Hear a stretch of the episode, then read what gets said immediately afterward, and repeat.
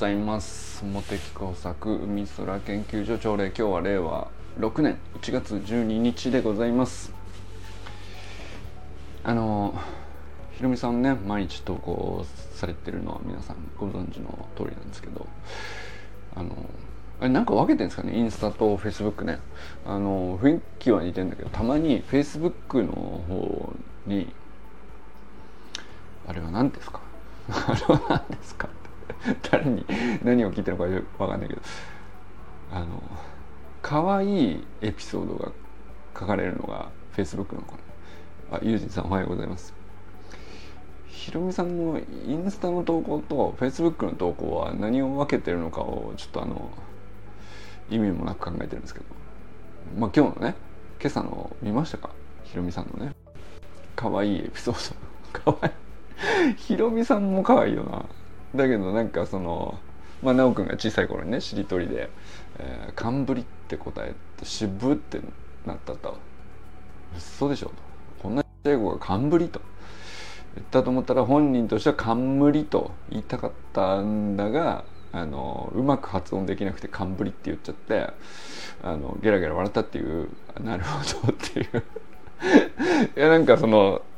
だから何ではあるんですけど。だから何ではあるんだがそれに対してちゃんとなるほどって思う。ひろみさんが可愛いなって思う話とちっちゃい子がひろみさんのパーカーを刺して「アンパンマン」って言って。まあ俺その時点でちょっとねもう先にオチが来る前にまあオチはその後続いて「あなるほど」って別な答えがあるんだけどそうじゃなくてひろみさんがアンパンマンのパーカー着たら結構似合うんじゃないかなと思っちゃった。かわいいんじゃねえかな結構と思ったりしたんですけど。これ全然ごめんねひろみさんの意図とは違うと思うんですけど。ひろみさんのアンパンマンのパーカー着てちょっと着させたいなって思っちゃいましたね。可愛くないですか？これはなるほどじゃないかもしれないけど。いや見て着てみて一回ね。ちょっとワンあのワンチャン似合うかもしれないじゃないですか。であのもし似合わなかったとしても、まあ、なるほどっつって脱げばいいし、えー、似合ったら似合ったでああなるほどと。これありなのかと、えー、60歳、えー、元教員の女性アンパンマンのパーカーを着ることによってですね。新たなね 境地あるんじゃないかなと思っちゃったよね。もう全然ごめんねひろみさんの投稿の趣旨と違うとこ行っちゃって頭が。その後入ってこなかったです。すいません、えー、まあそそれでねあの僕がシェアした時の一言が「なるほど」だったんですけども「あのなるほど」って面白い口癖というか言葉というか何なんでしょうね。何の意味がある言葉なのかあの特にさ定義する意味もないんですけど、まあ、こういう時言ってるよねという程度でなん別に使い方とかハウツーがあるわけでもノウハウがあるわけでもないですけどなんかその人の、えー、キャラクターが現れる言葉だなと思うんですよね。その人がいつなるほどというのかという。えー、ひろみさんが あのくだりで最後「なるほど」っていうのはひろみさんのキャラクターがすっごい出てるなと。可愛らしい感じっていうか。そうだね。まあだからひろみさんも可愛らしいんだがひろみさんがこう可愛らしいものを見た時にえー、あなるほどはってなるっていう可愛らしいひろみさんっていう状況がひろみさんにとってのなるほどなんですよね。何でしょうね、えー、ユージンさんはどういう時使ってるか。ユージンさんも結構使ってる気がするんですけど、まあ、僕はもうなんか、えー、一日何十回使ってるかちょっと分かんないけど。あの文脈間違ってるところで多分ねあの普通の人と違う使い方してる件もあるんですけど。何なんでしょうね僕にとってのなるほどはね、えー、軽いってよく言われるんですけどその聞いてないでしょと。その生返事でしょ？というね。あの 感じもあるんだけどその家族とかからすると。だけど僕は僕でなんかまあ確かに生返事もあるんだがあのなるほどって言っておくことによって自分の脳みそになんかこうちょっとうん決して悪い情報じゃないんだということを伝えたいような気がするんですよね。なんかその進化とか進歩とか役に立つとかじゃないことがほとんどじゃないですか。でもそういうことでもなんかなるほどって言っておくと脳みその中でこう 1+1 が起こるような感覚っていうかうん無駄なものが通り過ぎてったではなくて、えーまあ些細な日常のコミュニケーションのやり取りでこういつもやってることで大したことじゃないこともなるほどって言ってピンを打っておくとなんかこう、えー、まあ素通りしないで一応ねあの脳みその中にこう一度、えー、その情報が通った証を打てるんじゃないかというね、まあ、だからっつってこううんいつか役立てるためにこう記憶に留めておこうみたいな強い決意があるわけじゃない。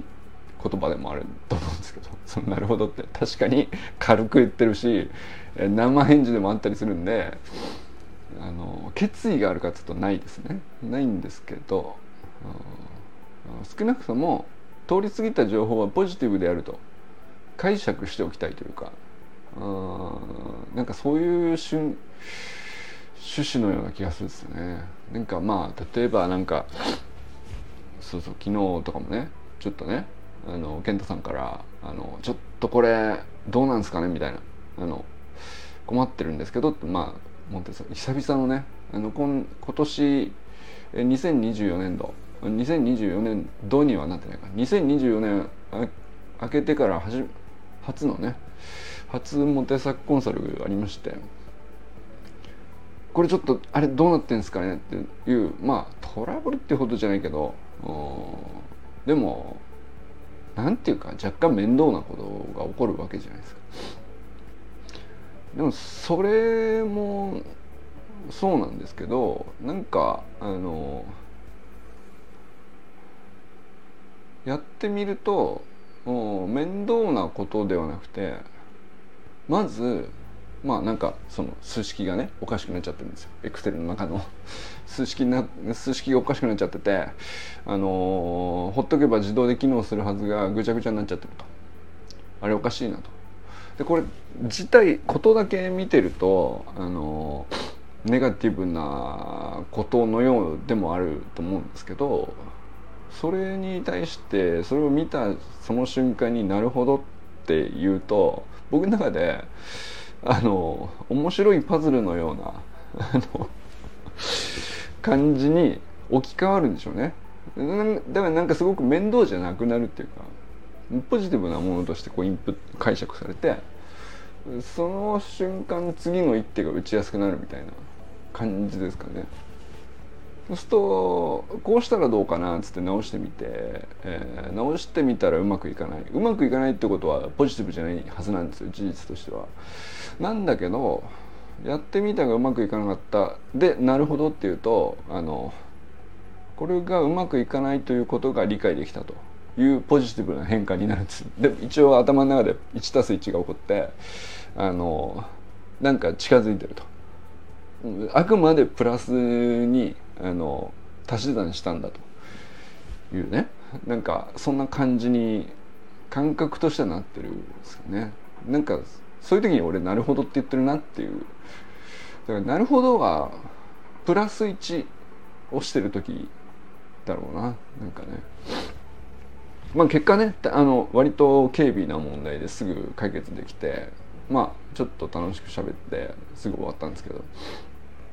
まあこういうことだったわ。まあ年に1回だけら大した問題じゃないんだけど。まあ分かっとくと今後ね扱いやすいよねみたいな。勉強になったねみたいな感じで、あの15分ぐらいちょっと喋ってね終わりっていう感じで。だからなんかモテ作コンサル始まって以来一番短いかったかもしれないですね。なんかそういう話だったんですけどもでも昨日のはまさしくなんか本当になるほどだったんですよ。なんかすごく軽微なプラス1が起こったと。うん。そういう時になるほどって言ってんなと思いましたね。これが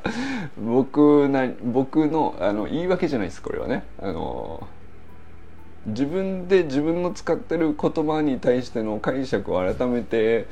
当てはめてる感じですけど。まあでもみんなそれぞれね同じ「なるほど」を使う時にこういう感情が動いてるとかこういう時にああのなんていうか反射的に使ってるとか、いろいろあると思うんですけど改めてこう メタ認知すると面白いかもしれないですね。なんてことない一言みたいななんてことない口癖とかあのそれも意外とそのなんていうの大した影響じゃないんだけど人に影響を与えてるかもしれないし、えー、それで印象が相手にこうどう映ってるとかこう、まあ、自分のキャラ付けとして結構重要な要素だったりするかもしれないしと思ったりしたかな。だからそれはなんかあのひろみさんが可愛いと思えちゃう 自分より十何歳年上のねあの女性を捕まえて可愛いなってなっちゃうっていうのはこれ不思議な話なんですよはっきり言って不思議な話なんだけどやっぱりでも可愛いじゃないですかとなんか そうちょっと押し付けてるけどね。みんなに押し付けてますこれはね。ひろみさん可愛いよねっていうのを押し付けてるんだけどなんか例えばあのどこがどう可愛いのかって説明するとしたらあのなるほどの使い方が可愛いと思うんですよね。でその可愛い出来事が起こった時にちゃんと可愛いってそのままストレートに可愛いと評してもいいんだけど、まあ、ちっちゃい女の子がこうした可愛いねと。言ってもいいんだけどひろみさんの場合はそれを見て聞いて「母可愛いってなった時に「なるほど」って言ってるんですよねあのエピソード。だからその「なるほど」の使い方のところに俺はひろみさんの可愛さが出てるなと思ってるっていう 話です。どうでもいいですか？どうでもいいかもしれないけどまあなんかあの自分もよくねあの口癖のように使ってる「なるほど」に込められた暗号を解いてみました。ちょっと話を急に大きくしましたけど。暗号を解きましたね。今ね。はい、えー、ということで、えー、佐藤ひろみさんおはようございます。可愛い投稿ですね。いや本当に、えー、思わずなるほどと一言をつけてシェアしてしまいましたけど、えー、川明さんおはようございます。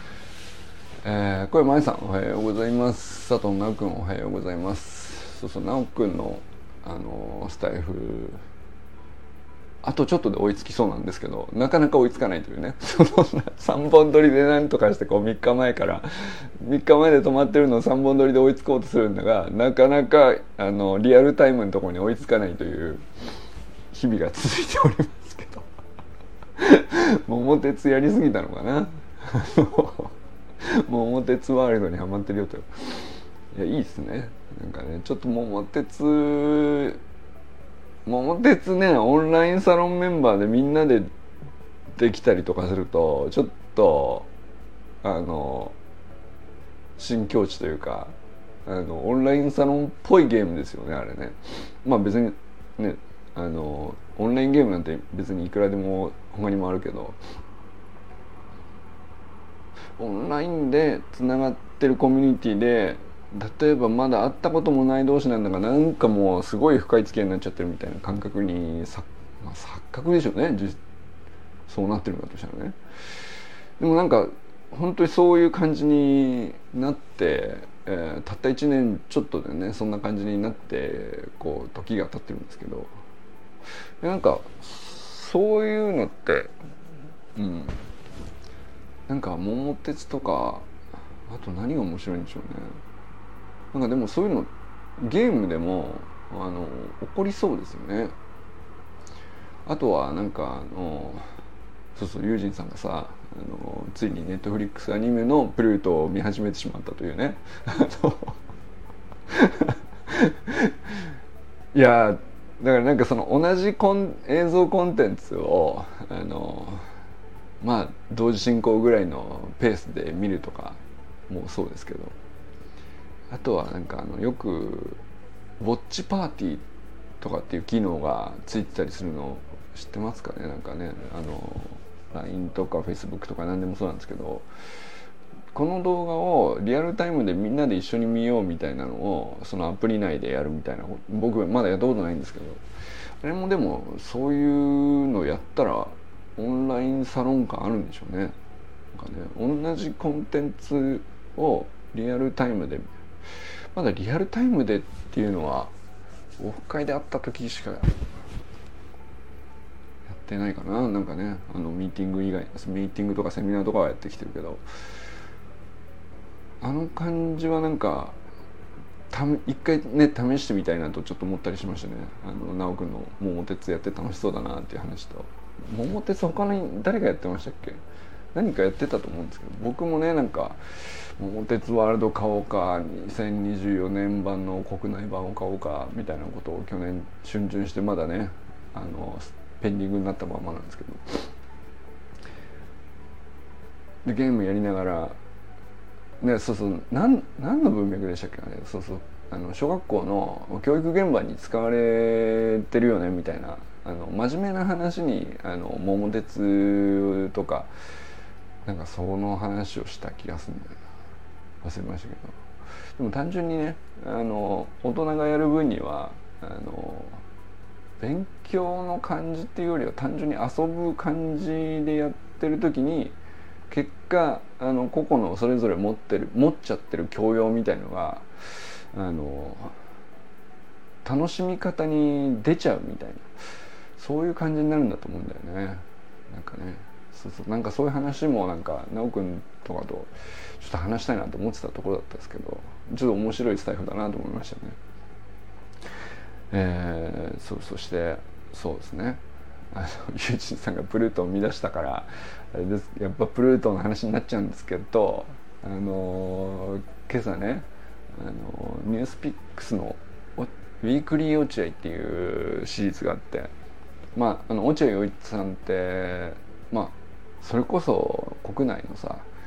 えー、まあ AI 研究者のまあ本当になんていうか本当天才的な人なんですけどでまああの人直接ね僕その知り合いとかじゃないんだけどすっごい昔からあのなんていうのかな。うんはみ出した研究者像みたいなのでいくとこういうのもありなのかっていうまあロールモデルっつったらですけど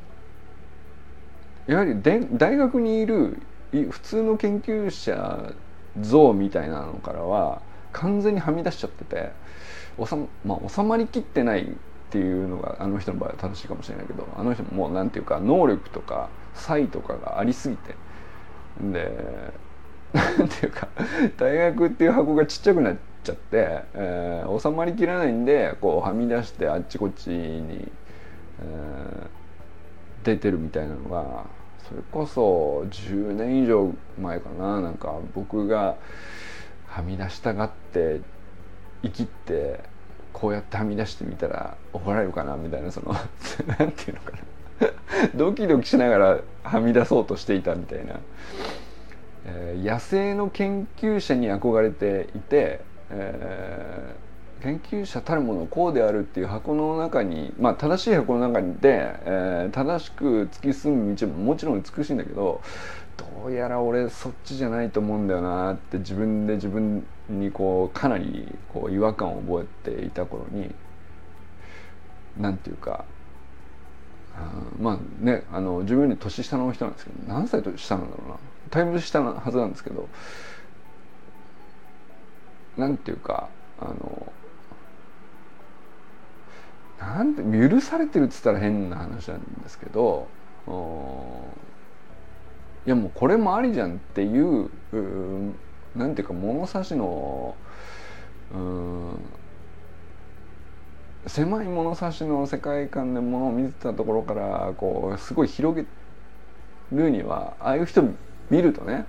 何でしょうね勇気づけられたともちょっと違うんだけどこれもありっていうのをこう見せてくれた人の一人なんですけどまあ10年経つとどうなるって特に何も変わってないんですよ。10年前から。ああんな感じの人なんですけど。その人の動画ねちょっとシェアしたりしましたけど。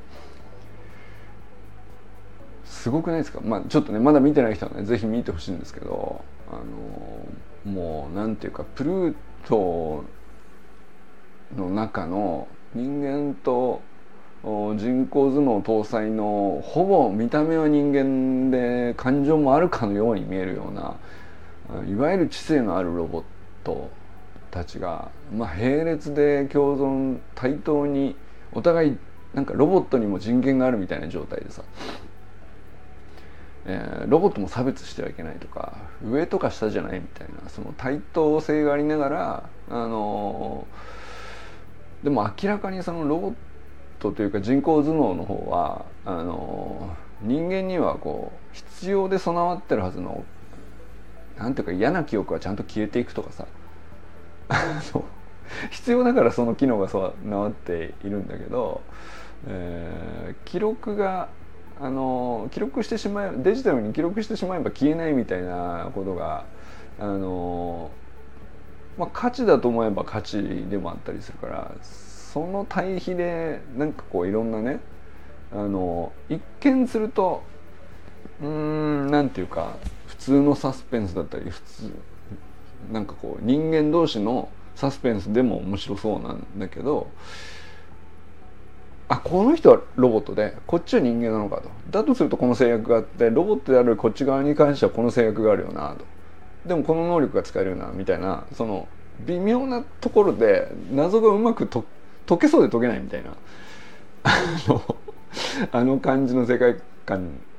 はまあ相当まださすがに先なんだけどただあのこう身体能力とちゃんと連動した感情までをもうこうきちんと表現している人工頭脳の世界がプルートじゃないですか。あそこに相当一歩足を踏み入れちゃってるよねっていう入れちゃってるって悪い決して悪いことじゃないっていうかあのあそういう瞬間に今ねまさに立ち会ってんだなっていうのをあの目の当たりにできるというかそれを感じ取れる動画じゃないかなと思ったんですよ。だからシェアしたんですけど。いやなんかやってること自体ね料理作ってるとかお掃除してるとかうーんなんだろうな。いや別にそのルンバでできるじゃんお掃除だったら、え料理もまあなんていうか。だけどその料理にしてもお掃除にしてもそのやり方が問題なんですよあくまで、えー人工頭脳じゃないとこうはならないよねと。で、まあ、やってること自体はあのささやかなことなんだけどこれをなんか本当に人間がやるような面倒くさい感じで、えー、ちゃんと覚えて、えー、だんだん上手くなってってっていうそのプロセスを踏んでできるようになってるっていう。そこにすっごいなんかこうこれまでとうん便利なあかあくまでメカニックとして便利なものを作ったね商品としてすごいねっていうのじゃなくてあくまで人工頭脳としてこれできるようになっちゃったのっていう文脈がもう全く違う世界観っていうかさ。これが一歩踏み出したのかっていうのはなんかその おなんかその時間の問題だなとプルートの世界まで。というねそういうビデオになってるなと思ったっていう話。でなんかその言い方難しいんですけどなんかそういうね何て言うんだろうなもう感動じゃなくてあ来るべきまあいずれ来るとは思ってたけどついに来たから。でそして何て言うかあのこんなに自分の意識がはっきりしている段階で記憶と興味と感覚がはっきりしている段階で目の前でパッと起こったかみたいなそんな感じの感想を持ったんで思わずね ちょっとみんな見てほしいと。これはそれこそそのウォッチパーティーじゃないですけどこれはみんなで見たいなと思ったんですよね。でまあそれぞれその AI に対して自分がどう使うかみたいのはそれぞれあると思うんですけどただこうまあそれねスタンスあっていいと思うんですよね。チャット GPT をどういう場面で使うとかあるいは使わないでこういうふうに自分なりには付き合いたいとかそれは全然あっていいんですけどまあそれとは別にこうねあの社会変革とか、えー、技術の進歩とかっていうのはあの勝手にこうどんどん前行っちゃうわけですよ。そのまあ、コンピューターの,、えー、のまあ、iPhone がねあの iPhone を使うかどうかは個人の自由なんだけどあので買い替えるかどうかも個人の自由です僕もまだ11 Pro のまんまなんですけどあのそれは僕が自由に選択しているけどまあアップルはもうどんどん先行って、えー、14、15とかっつって 先行くわけじゃないですか。なんかああいう感じでこう先にどんどん行っちゃうんですよね。でなんか僕別に買い替えはしないけどあとはそのね使わないだろうなと当分ね。と思いながらその VR ゴーグル系のなんかああいうのが出てきたりとかするとなるほどここまで来たかっていうのはちょっとやっぱり思ったりするんですよね。その感じをあのなんて言うんでしょうね共有したくなっちゃったんだよな。これなんか別にうん共有したところでだから何っていう話ではあるんだけどね だから何という話ではあるんだけど何でしょうねなんで共有したくなるんでしょうね。うん、でしかもそのまあ自分の公開ウォールにもシェアしてるんで別に何て言うのかなサロンメンバーとだけ特別どうしたいとかどう分かり合いたいとか特別そういう文脈があるのかっつうとあんまり分かんないけどね そのただなんかあのサロン内ではなんかシェアする時に一言別な言葉が加わってしまうんですよ。これなんか僕の中でもちょっとうん毎回なんでしょうね同じ動画を公開ウォールでシェアする時とサロン内のまあ固定のメンバーがどういう人がいて日々どういう関心があるとかっていうのが分かってる状態のところにまあ閉じられたコミュニティのところにえー、シェアする時にスッと出てくる言葉が全然違うんですよね。どうしてなんでしょうね。なんかすっごいすっごい共有したくなってる感じがあってでなおかつうまそういう言葉に限ってうまく言語化できないんですけどだからなんかあの言語化できて明確でロジックが通ってて主張できるんだったらまあ別に 不特定多数にパンと出しても怖くないんだけどあのふわっとしてるからでしょうね。なんかふわっとしてるからあのクローズドな中であのふわっとしてても受け取ってくれる安心感のある人にだけこう吐ける言葉を思わず使っちゃうんでしょうね。なんかそそういうことかもしれないです。そういうことかもしれない、はい、まあでもということでね。あということでっていうか何なのかわかんないですけどあの動画はぜひねあの一押しです なんだろういや今朝パッと見てわーっていう衝撃になっただけなんでだから何って話でもないそんなになんかその全部が全部が詰まった動画っていうわけじゃないんだけどなんかみんなと見たくなったっていうことが言いたかったことですね。えー、あれ？ちょっと待ってよ。どこ？挨拶の途中でしたね。山田裕二さんおはようございます。次は。直くんの桃鉄のところからずれすぎました、えー、中村修平さんおはようございます。博多出張だったんですね。あのお疲れ様でございます。えー、ちょっと待ってよ、えー、寺石由子さんおはようございます。清水信之さんおはようございます。山本健太さんおはようございます、えー、昨日のね話はあのすごいなんかね、えー、まあモテサコンサルをこのねサロンはそれこそ山本健対応にねモテサコンサル受け付けるために作ったみたいなところから始まって最初の頃は本当にヘビーだったけど昨日ね20分で終わった時にあなんかすごくうん立ち上げてこうなんだかんだやっていろいろ進化してうん